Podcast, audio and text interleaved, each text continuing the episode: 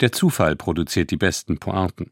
An dem Tag, an dem die Deutschen vor Begeisterung erschauern, weil der Antikriegsfilm im Westen nichts Neues für neun Oscars nominiert wird, an diesem selben Tag wird bekannt, dass der Kanzler den Panzer Leo nun doch von der Leine lässt.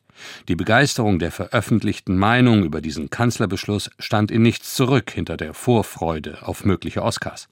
Zwar spiegelt sich die Einhelligkeit nicht im differenzierteren Bild, das sich aus Meinungsumfragen ergibt, trotzdem herrscht der Eindruck vor, so viel Einigkeit war nie, wenn's ums Waffenliefern ging, nicht im Nachkriegsdeutschland.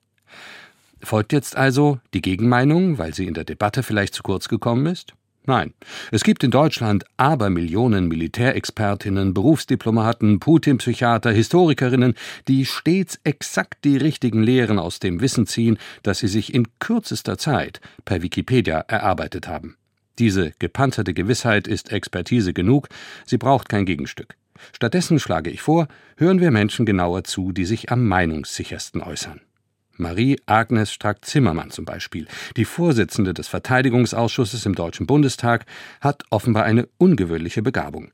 Während wir anderen bis zur Halskrause in dieser Gegenwart stecken und wie verrückt strampeln, um wenigstens den Kopf über Wasser zu halten, weiß sie schon, was die Geschichte sagt, als wäre sie eine objektiv finale Instanz. Zitat Die Geschichte schaut auf uns und Deutschland hat leider gerade versagt. Das verkündet sie, nachdem beim Treffen in Rammstein der Leopard noch nicht freigelassen worden ist. Während sich also höchst komplexe Ereignisse entwickeln, über die vielleicht in Jahren historisch Stabiles gesagt werden kann, kennt Frau Strack-Zimmermann schon das Urteil der Geschichte. Das erinnert ein bisschen an Fußballer, die nach dem Pokalfinale stammeln, sie hätten gerade Geschichte geschrieben, was komisch und auch verzeihlich ist. Weniger verzeihlich, weil der Fall zu ernst liegt, ist das klappernde Pathos dieser Waffendebatte. Deutschland versagt vor der Geschichte. Und vier Tage später ist das Versagen schon wieder korrigiert, also doch nicht historisch? Als die Pro-Panzer-Entscheidung kam, begrüßte Frau Strack-Zimmermann dann eine erlösende Nachricht für das geschundene ukrainische Volk. Erlösung also, diese von Religionen vorgesehene endgültige Befreiung von allem Übel, und zwar durch Panzer, die im besten Fall helfen können, Kriege stillzustellen oder zu beenden, aber doch immer um den tragischen Preis selbst Zerstörung zu bewirken. Ist es klug, sich so in der Kategorie zu vergreifen? Qualifiziert das für höchste Ämter? Apropos höchste Ämter.